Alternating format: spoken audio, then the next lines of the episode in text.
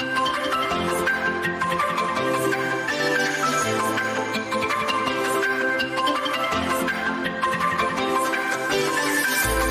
各位观众，大家好。本公司近日发现不肖人士擅自盗用本人范仲式照片，并伪造本人身份于赖上创立群益股票外汇期货群组，散布不实投资建议。本公司特此郑重澄清，本人及其他群益早安的讲师，并未经营任何赖群组或社群媒体，请投资人认明以下四个官方社群平台，切勿相信来源不明之消息。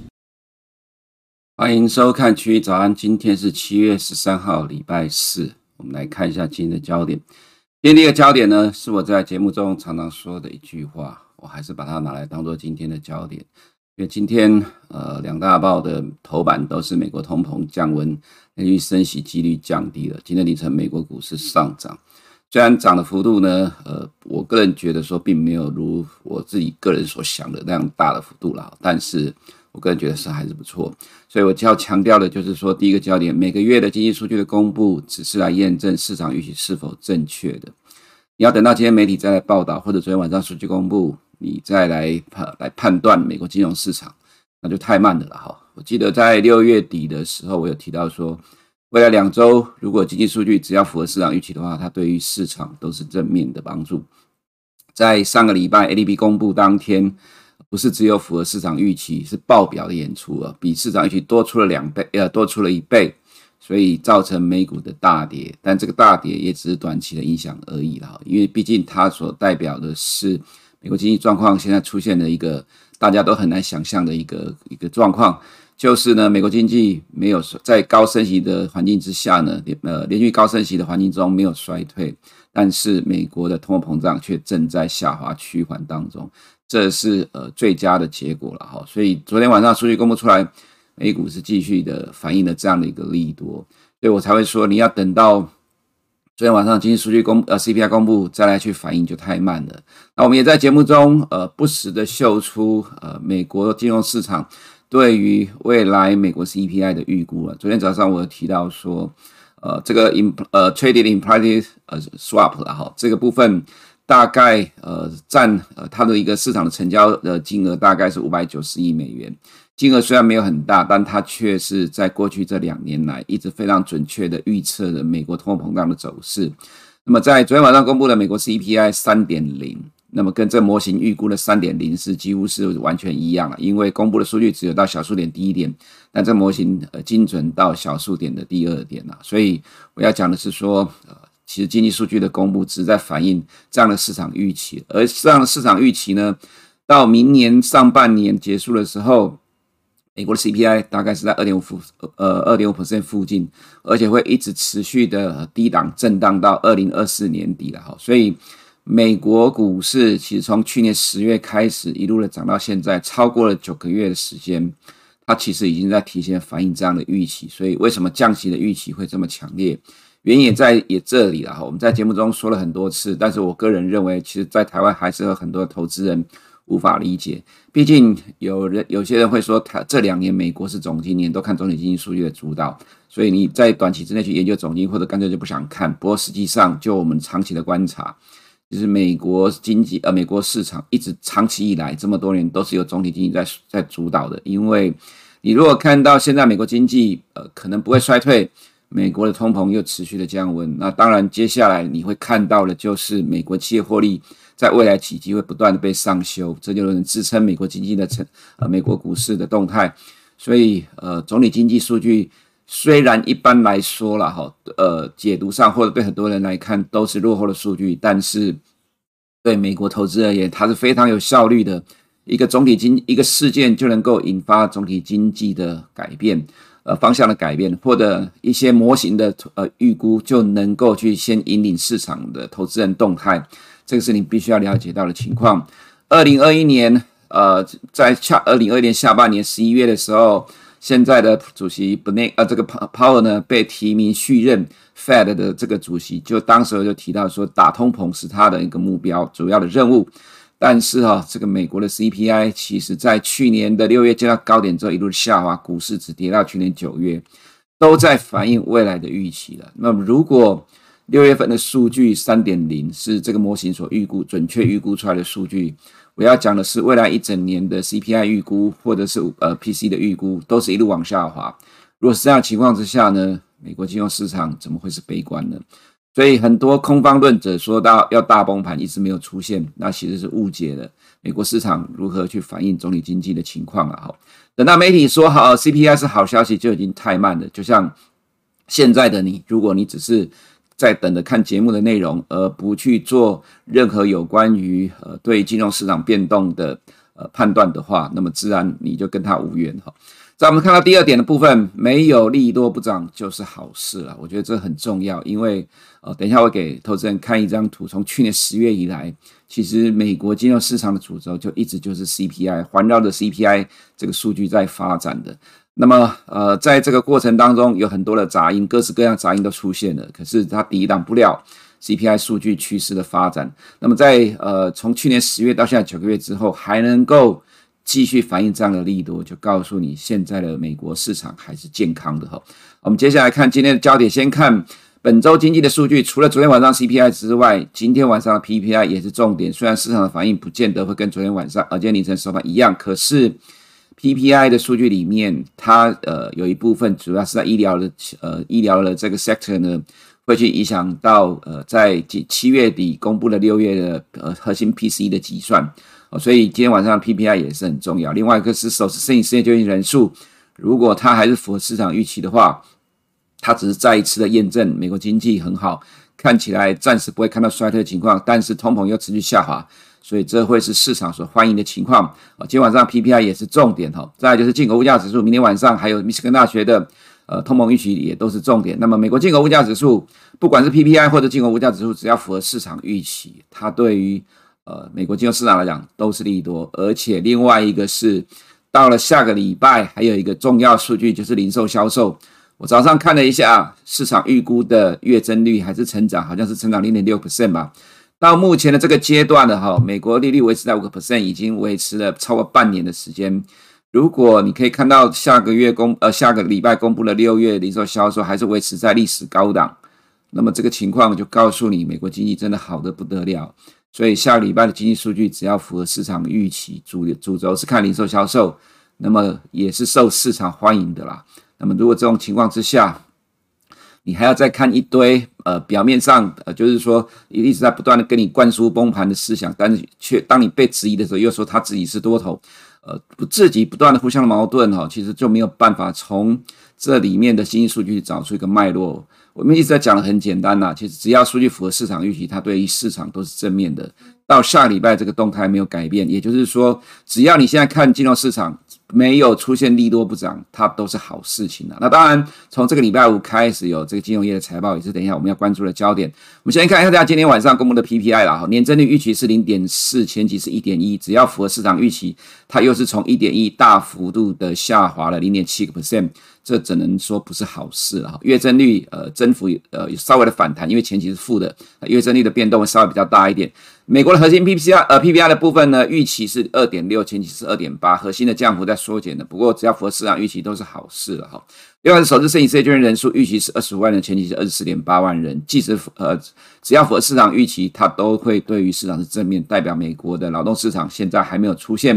呃恶化的状况，所以我会说呃未来的经济数据。基本上对市场都是正面被欢迎的。我们看一下重今天呃今天的重点就是 CPI 的年增率了哈。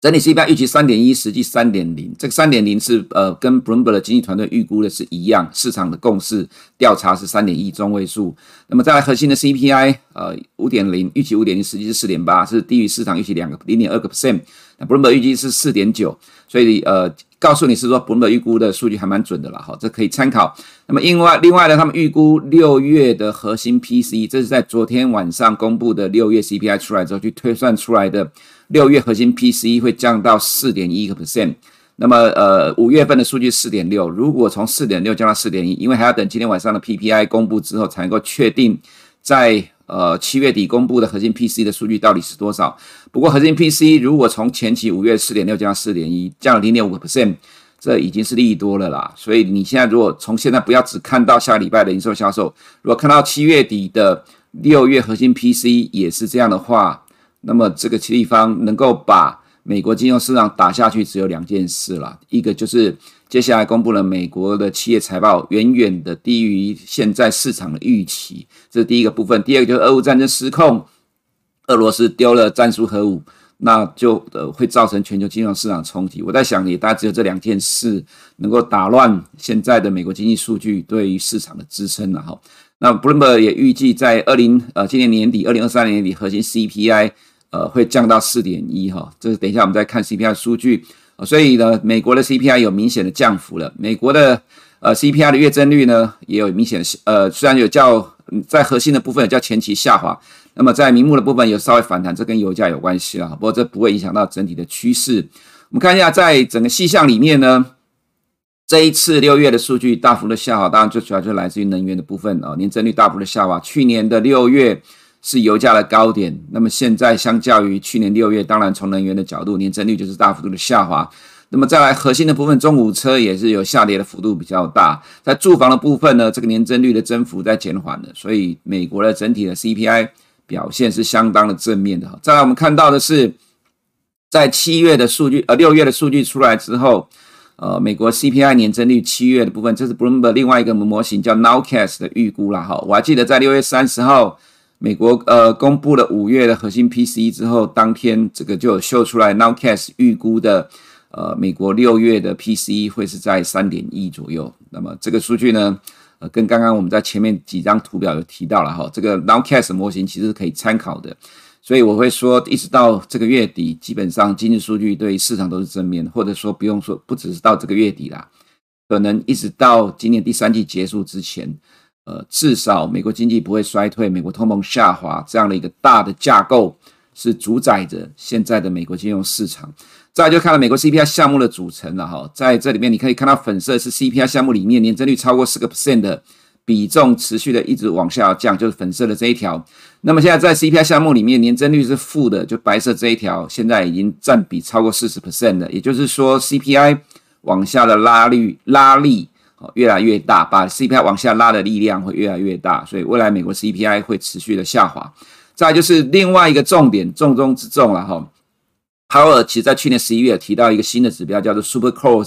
Super 呃 Super Core 的通膨。那因为 P C 还没有公布，所以 Super Core 的 PCE 好目前没有更新。但是今天过呃所公布的 CPI 里面也可以去算出来 Super Core，也就是说扣掉住房的核心通膨。我们看粉色的这一条就是呃 Super Core 的 CPI 降到了四点零，比核心的 CPI 四点八还要低了零点八个 percent。这个代表的是，呃，美国的通膨正在呃进入快速下滑的趋势啊，所以这个数据呢，呃，当然一般你在媒体上是看不到啦，这也是 Bloomberg 自己做出来的。那这个数据也被市场广泛的参考，所以为什么今天美国金融市场反应还是会正向反应？因为从各个角度来看。呃，美国的 CPI 的确都正在进入快速下滑的阶段当中。在我们看到 Super 呃 Super Core CPI 的月增率，这个月是零点零，也就是没有成长。所以你看到了扣除住房的核心通膨降幅变得更呃比呃核心的呃 CPI 还要来得更大，这绝对会是让市场欢迎的地方了哈。在我们看到在呃六月数据公布之后，我们的预估的呃今年年底之前的 CPI 的数据。黄色这条虚线的右边是七月到十二月了哈，那么粉色的这一条呢，呃是核心 CPI，黄色这一条是明目 CPI，那么你就自己看吧。到今年年底，呃，这个核心的 CPI 大概在三个 percent 左右，那么核心 CPI 大概低于四个 percent，差不多在三点五到四个 percent 之间呐，趋势上是一路的下滑。再来，我们看到另外一个就是我们一直在强调的重点，从去年十月以来每个月公布的 CPI，你看这张表，你就可以知道市场的主轴是什么。从去年十三呃十月十三号公布的当呃十一呃九月的 CPI，当天 S M P 五百大涨二点六个 percent，纳斯达涨了二点二三，十一月十号涨了五点五四，纳斯达涨了七点三五，一天涨了七点三五 percent。从去年十月一直到今天早上。呃，今天 CPI 呃，这个 S&P 五百涨了零点七十 percent，纳斯达涨一点一五 percent。你看右边的 P C 其实是一样的状况，所以你只能说 CPI 数据不是美国金融市场的主轴。你只要搞懂总体经济如何去影响到美国金融市场，自然你就能够对于呃这样的一个状况掌握了然于胸了哈。其实如果能够掌握得了金融市场的方向，自然你就会觉得很轻松了，而不会说呃被。某些一面倒的看空言论去主宰了你的脑袋，而一直不断的扼腕，呃，这个今年的走势跟你无关哈，这样就很痛苦了。我们来看一下美国十年公债直利率的走势，在昨天晚上盘中，美国 CPI 呃八点半公布之后，瞬间下跌，一直到收盘跌了大概两个 percent 多了哈。你看到这就已经是结果了，我们也不再呃多花时间解释了，这就是金融市场的反应。美元的话，一样情况，在六月的 CPI 公布之后呢，就快速的扩大了盘中的跌幅，到今天收盘重挫了一个 percent，呃，这个收盘的位置已经是去年以来的最低点了。其实要这么讲，就是说，其实我们之前就提过，这是一个区间震荡但偏弱的一个走势，尤其是现在哈，走势上难判断，但是我们认为。呃，在利率的空间有限的情况之下，它是比较偏呃震荡盘弱的一个情况了哈。那么在数据公布之后，就压抑了呃这样美元的走势。我们看到市场的部分来讲，昨天的港股盘中是涨了两个 percent，但其实对于美股期货的反应，以欧洲期货的反应已经不大了哈，变成是自己走自己的。因为其实呃香港股市从上周就呃一直弱势压抑了欧美股市，但是从呃本周开始就已经逐渐脱钩了。那么到了下午，欧洲股市开盘前，德国的期货就拉起来了。到了晚上八点半的 CPI 公布，呃，纳斯达就急速上来了哈。所以这其实都回到了欧美自己的主轴，尤其是美国在主导着呃现在的金融市场，这状况还是没有改变的。所以我们要看这个东西，就是要告诉你，呃，经济数据如何去影响到金融市场的部分了哈。那么既然是这样情况的话，它当然会是比较正面的。O S 预估的利率的动态呢？呃，这个呃预期的水准普遍都较我礼拜二在讲的时候有下滑，尤其是在二零二四年十二月底，从之前的四点三降到了三点九一，这就跟着经济数据的表现而定。所以为什么我们之前会胸有成竹的讲，只要未来数据呃符合市场的预期，它对市场都是正面的。到今年年底之前。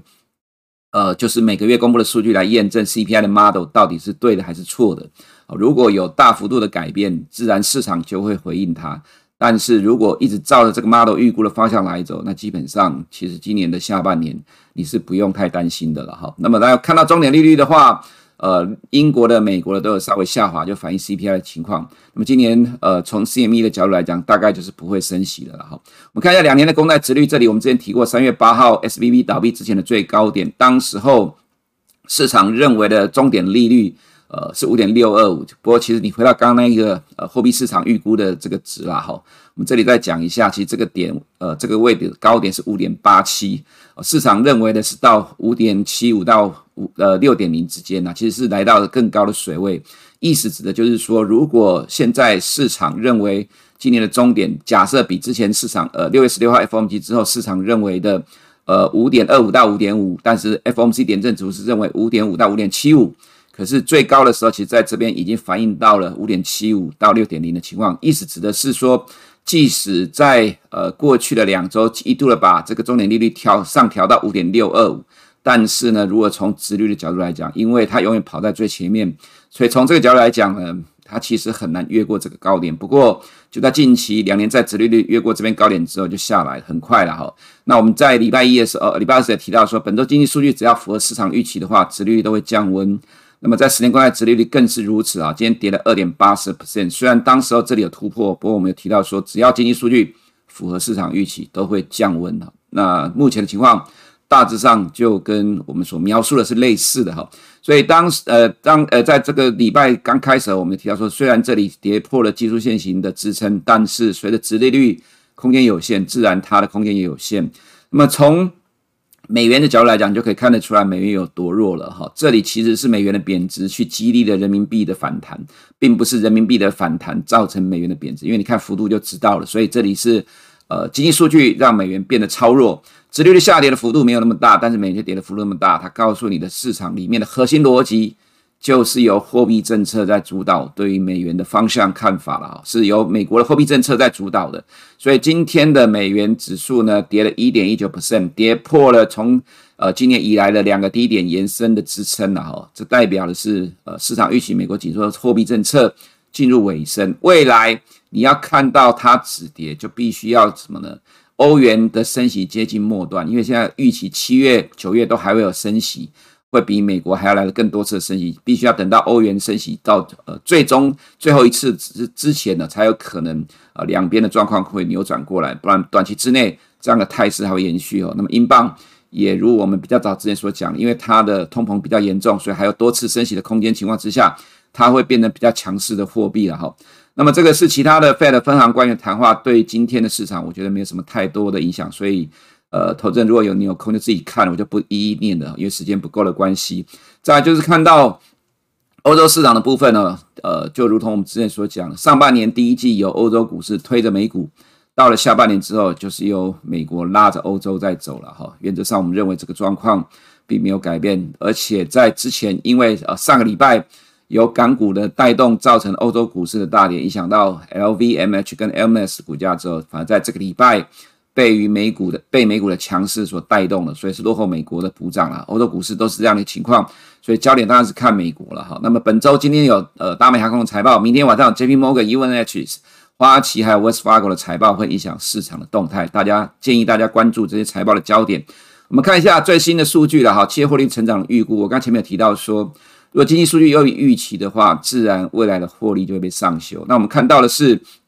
第三季 FactSet 预估的数据，呃，第三季的呃获利成长是零点三百分逐季的下修，呃逐呃逐渐的下修。第四季成长七点八 percent，今年还是有成长，但这个成长幅度下修。但是呢，明年成长幅度是十二点四，其实是在呃六呃六月以来呃预估的数据最高。这指的就是我刚才所提到的，随着经济数据的状况呃没有变糟糕的情况之下，大家对于未来的预期会逐渐的上升。今年之内的数据虽然下修，但也因为这样的关系，积极的因素，明年会大成长。所以市场已经直接在反映二零二四年了。你不要觉得这不合理，如果觉得不合理的人，那表示他是真正不懂市场。因为金融市场，尤其股市，永远在反映未来的预期，尤其是美国股市可以反映未来六到九个月的预期，甚至更长的一年。你如果现在还执着于今年的上半年获利衰退，那你就是用后照镜在看市场，而不是用望远镜了。其实对于股市投资人来讲，就是用望远镜在看未来，而不是在用后照镜在看过去。一直执执着于过去的数据，你自然就抓不到市场的脉动。我们来看一下第二季的单季企业获利 f a x 预估是负七点二 percent，第三季预估零点三 percent。彭博预估的数据哈，第二季这里不用看，因为它是根据已经公布的数据啊去计算的，跟去年同期的比较，所以当季的数据都不准。那么后面的数据，你可以看到呃预估的年呃逐季的成长啊，这就反映到呃今年的低基期的关系。所以现在的情况对于未来的获利都是持续的上修，这是科技股的状况了哈，就是未来都是逐季的成长，因为去过去的低基期的关系，在这种情况之下，对市场当然有正面的帮助。另外这一点文字的部分你自己参考，因为太多我就不一一念了，因为时间不多的关系，只是要讲就是说了哈，因为在呃道琼成分股里面，呃现在股价第二高的是高盛啊，在近期的股价弱势，当时我们提到它提前预警财报冲击的股价跌下来，那刚那篇文章指的是说。高盛在过去的几个礼拜呢，不断的下修第二季的财报预期，虽然没有正式的公告财报，但是这个内容其实大致上就是已经提前告诉市场财报了。为什么要这样讲呢？因为呃，今年以来，从一月以来到现在为止，一月、四月公布财报的时候，股价都大跌，所以这个状况呢，使得呃高盛在做这个努力，就是希望在接接下来七月十九号公布财报的时候，对股价不要造成太大的波动。刚好在这个时间点，美股又继续上涨。其他金融股也在涨，所以呢，它能够稀释掉高盛的财报对股价的压力，所以你看到今天股价盘中还是一度的大涨的。好，那如果你再看 J P Morgan 股价还创了波段新高，在这里 J P Morgan 也提前预警财报，但是股价只有跌一天之后，后面又创新高。它告诉你的是，在现在的市场环境之中，呃，利空财报利空都被稀释掉了。而且提前先预警的话，未来呃公布的数据，比如说明天晚上 JP Morgan 数据只要高于已经被大幅调降的财报，那么自然对股市又是正面的。这是华尔街经常玩的伎俩，已经玩了二十年了。你如果无法接受这样的动态的话，那自然你就很难适应这个市场了哈。所以高盛的状况，刚才上面一堆文字有空自己看啊，只是在告诉你近期的现况，大幅调降。呃，第几未来还没有公布的财报，未来在财报公布的时候，很有可能又变成利空出尽的情况。我们看到大型银行股指数呢，也突破呃突破了这个趋势线了哈，银行股的走势看起来会越来越好。那么再来看道琼驱动股，今天造成指数呃开高走低小涨，原因是因为 UNH 大跌了。二点四二 percent 占的指数跌点七十三点，因为明天要公布财报，看起来状况不好，所以压抑了今天的道琼。不过因为其他的股票撑住了，所以道琼也是还算强了哈。这也是跟整体的市场气氛由 CPI 带动有关。呃，今天的道琼还是三大指数最弱的，S M P 五百涨了零点七十百分虽然幅度没有纳斯达来的大，但是从角度来看，它是比纳斯达还要来的更强的了哈。那么看看呃其他各个重要全指股的部分，我们就不一一的说明，只是要告诉你，就是说在这种盘势之中，大型全指股动是很正常情况，也告诉你现在的呃美国金融市场还是算蛮健康的情况了哈。那 Meta。呃，虽然吸引大量用户注册，再创了股价的新高，这也都是对于市场有正面的帮助。所以纳斯达一百呢，再创了波段新高。AI 相关的部分呢，打不死了哈，还是主轴，所以你可以留意一下 AI 相关的概念股的 performance 表现如何哈。Super Micro 也是继续的上涨，所以反映在费半呃二十天均线成功的多头抵抗。回到亚洲市场的动态的部分。日元急速的升值，就打压了呃市场揣测，在七月二十八号会改变 YCC 政策，所以就打压了日本股市了哈。在呃大家一窝蜂要发日本基金，就刚好见了高点。我个人觉得这短期就必须会受到日元的影响了。那么中国的部分看起来消息我不念的了哈，有有空投资人自己看吧。就是说官方持续在做多，那官方也反驳了在上个礼拜高盛发的报告，造成呃港股的重挫。不过我要讲的就是说，像这个 ADR 呢，它是落后昨天港股，它是去补昨天的香港的上涨，因为中国官方大动作宣示支撑科技业了，所以今天才会涨这样的。不过也刚好碰到 CPI 的上涨，所以今天凌晨的美国上涨也会支撑港股的继续的反弹。不过大方向来看，我个人觉得这是短期效果，美中关系才是主旋律了哈。所以港股 A 股你真的要玩，尽量建议也不管。哪个方向都是以短线为主，会比较安全的。这个市场长期来讲，呃，明年选举之前，十一月选举之前，美中关系只会更加紧张，也是美元的贬值造成了人民币的反弹。那么这个反弹就给 A 股舒缓的压力，所以是有机会反弹的。当然，我们都当做短线来看就好了。那么在 A 五十也是一样的情况了。回到台股的部分。S&P 五百、纳斯达一百续创不断新高，即使过去两周外资卖超台股，今天也会被迫回补。我算了一下啦，过去十个交易日，在加权指数外资只有两天是买超的，其他都是卖超。那么你可以看到日元升值，使得亚洲货币在近期都反弹了，台币也跟着反弹，这样外资的力量卖压就呃减轻了。那么七月十二号了哈，在昨天台股先涨了零点三一 percent。当然，其实在，在呃礼拜二的时候先动了，也许是有人提前卡位美国的 CPI 吧。我们要讲就是说，其实还是一样，台股没有什么自己的方向。你如果用台湾的指数去比对纳斯达或 S&P 五百，它都比这两个指数还要来得更弱。当然，跟 SARS 比较接近，这是因为台积电的关系。不过，随着 S&P 五百再创波段新高，纳斯达一百再创波段新高，这就是我之前所讲的，在台湾有很多的外资，各式各样外资组成的，最终每天的买卖超的。的状况，你无法去判断说到底是什么样的外资在做这样的一个进出的动作。那么，也许从上周开始，跟着中国经济数据，跟着香港股市的弱势，一路的杀出亚洲股市这个外资的卖压，呃，到今天也许可能告一个段落了，因为 SNP 五百跟纳斯达再创新高。那么 SARS 今天也涨了一个 percent 多，在这种情况之下，它就被迫要去跟进美股的动态，所以这段时间。台股受到外资的卖超的压抑，你可以看到今天凌晨台积电的 ADR 拉开到了近期的最大的幅度，来到十二点三三。那当然没有意外，外资一定会来进场了哈。所以从这个角度而言，与其你看这些动态，不如你看到所有影响金融市场最上游的源头是什么？就是美国的经济数据影响到整个市场的方向。那美国经济数据呢？又在验证市场预期到底是对还是错哦，所以当市场预期已经形成之后，每个月的经济数据就是来支撑你继续维持原方向的理由。如果到现在以现在的这个状况来评估，到明年上半年结束之前，美国 CPI 都是一路的下滑，所以为什么我们之前会提出来说，你只要根据美国 CPI 模型预估的方向来跟着动，这样就对了。以上是我们今天群益早的内容，我们明天见。如果你不想错过最新市场动态，记得开启小铃铛并按下订阅。此外，我们在脸书、YouTube 以及 Podcast 都有丰富的影片内容，千万不要错过。每日全球财经事件深度解说，尽在群益与您分享。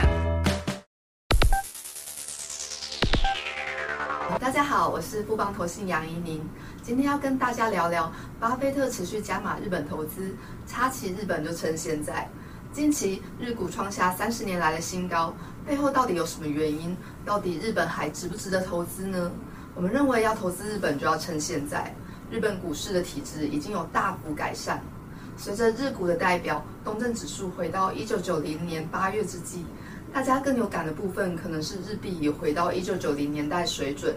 日币回到新低的同时，也代表自一九八五年的广场协议开始，因日币大幅升值而损害企业竞争力的现象，将转为因日币大幅贬值而支持日本企业的表现。贬值带来的物价上涨，然后近期也开始转成薪资上涨的动能，从坏的通膨变成薪资上涨。今年三月的劳资谈判，薪资增长率达到三个 percent，创下近三十年来最大增幅。在薪水成长之后，预期消费的动能也将加温。那这个基本面的改善呢，是否已经完全反映在指数上面？在日股的代表东证指数大幅上涨之后，以长期投资来看，目前日股的评价还在近年的评价区间下缘。日本在泡沫经济时期呢，呃，东证指数的本益比有到六十五倍以上，当时候的水位在呃一千五到两千八之间。那对比目前东证在两千一，预估本益比只有十四倍，这个差异非常的大，显见近期呢都还在一个评价的低档。那如果跟近年的评价区间相比，那今年评价较高的时期，像是二零二零年的十六倍，或是二零一七年的十八倍，相比之下，目前十四倍其实还在偏低的水位。我们看好日股在体质改变之后，将有较长的波段涨幅。建议投资人可以选择适合的商品切入。那投资日股呢，不得不注意日元。从新冠疫情低点以来，没有避险的东证指数呢，相较于有避险的东证指数，涨幅整整少了四十 percent。那主要是因为日股的强势来自于日币贬值，这个基本面上的分歧，使得投资日股必须要做汇率避险。股神巴菲特投资日股，其实也有做汇率避险哦，用八日元债去买日股，避开日元贬值的风险。总结一下今天的报告，随着日股的体质大幅改善，目前呃日股以长线观点来看仍相对便宜，且这个被市场忽视已久，资金回补的趋势呢是很值得期待的。建议大家纳入长期投资的观察名单，以定期定额或是择机布局的方式切入日本股市。以上是近期的市场看法，谢谢大家。投资一定有风险，基金投资有赚有赔，申购前应详阅公开说明书。